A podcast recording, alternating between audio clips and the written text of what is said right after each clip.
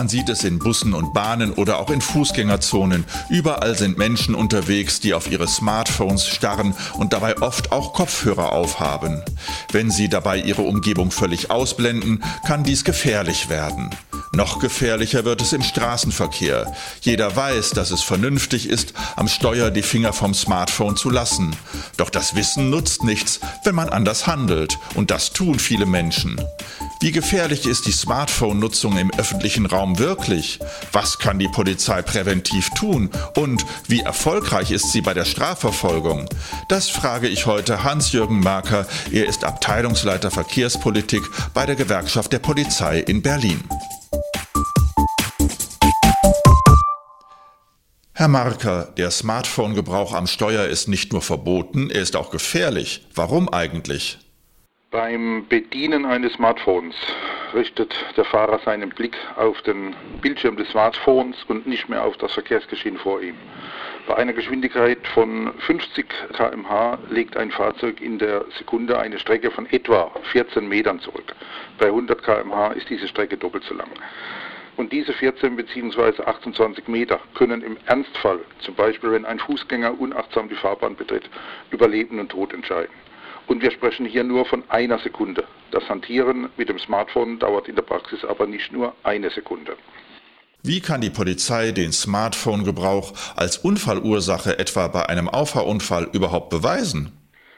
Naja, aus meiner eigenen langjährigen Erfahrung als Polizist bei der Autobahnpolizei und bei einem Verkehrsunfallaufnahmedienst muss ich leider sagen, dass dieser Nachweis in der Tat nur höchst selten gelingt. Fahrzeugführer wissen ausnahmslos alle, dass sie an einem Verkehrsunfall zumindest eine Mitschuld tragen, wenn sie sich vom Verkehrsgeschehen abwenden und es in diesem Zeitraum zu einem Ereignis kommt, das zum Unfall führt. Deshalb werden sie die entsprechende Ursache tunlichst verschweigen bzw. entsprechende Spuren beseitigen was im Übrigen rechtlich legitim ist. Aber nachzuweisen ist so ein Verhalten so gut wie nicht. Ich sehe auch Fußgänger, die auf ihr Smartphone starren oder Musik über einen guten Kopfhörer hören und dabei nicht auf den Straßenverkehr achten. Wie schätzen Sie diese Gefahr ein? Die Gefahr, dadurch eine entsprechend gefahrträchtige Situation zu übersehen, ist dieselbe wie für einen Autofahrer, der sich nach einer heruntergefallenen Zigarette bückt. Allerdings mit einem bedeutenden Unterschied. Der Fußgänger, der sich gerade über Kopfhörer zum Beispiel den Schluss des vierten Aktes der PC-Oper Carmen anhört und dabei mit verklärtem Blick vielleicht in Berlin die sechs Fahrspuren des großen Sterns in Richtung Siegesäule überquert und dabei überfahren wird, gilt gegenüber einem Pkw als Weichziel. Und da liegt der große Unterschied. Er wird es in diesem Moment höchstwahrscheinlich Carmen gleich tun und unter die Räder geraten. Die berüchtigten Stauendauffahrunfälle auf Autobahnen geschehen ja häufig auch, weil die Fahrer abgelenkt sind durch das Smartphone, oder? Sicher geschehen Auffahrunfälle auf Autobahnen auch aufgrund von Unaufmerksamkeiten im Zusammenhang mit der Bedienung elektronischer Geräte. Nach meiner Erkenntnis liegen die Ursachen allerdings in diesen Fällen meist im Bereich zu geringer Abstände und unangepasster Fahrgeschwindigkeiten. Wie bekommen wir es gesellschaftlich hin, dass der Smartphone-Gebrauch am Steuer so geächtet wird, wie volltrunken Auto zu fahren oder ohne den Gurt anzulegen? Also ich denke auf jeden Fall nicht mit der Keule. Die ständige Erhöhung der Bußgelder und die Verhängung von Punkten laufen zumindest was meine Beobachtungen betrifft oftmals leer.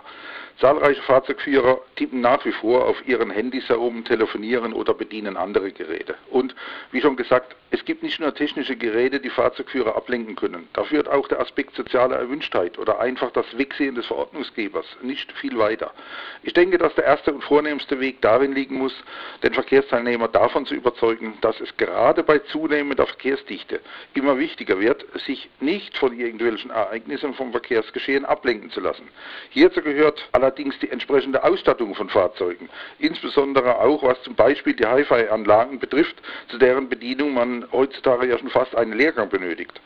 Also es wird insgesamt noch sehr lange dauern, bis die Teilnehmer des Straßenverkehrs in eigener wie fremder Sache so verantwortlich handeln, wie das Schiffs-, Flugzeug- und Lokführer schon seit geraumer Zeit tun.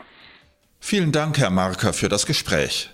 Für den Podcast von polizeideinpartner.de habe ich mich heute mit Hans-Jürgen Marker von der Gewerkschaft der Polizei in Berlin zum Thema Smartphone-Gebrauch am Steuer unterhalten. Bis zum nächsten Podcast.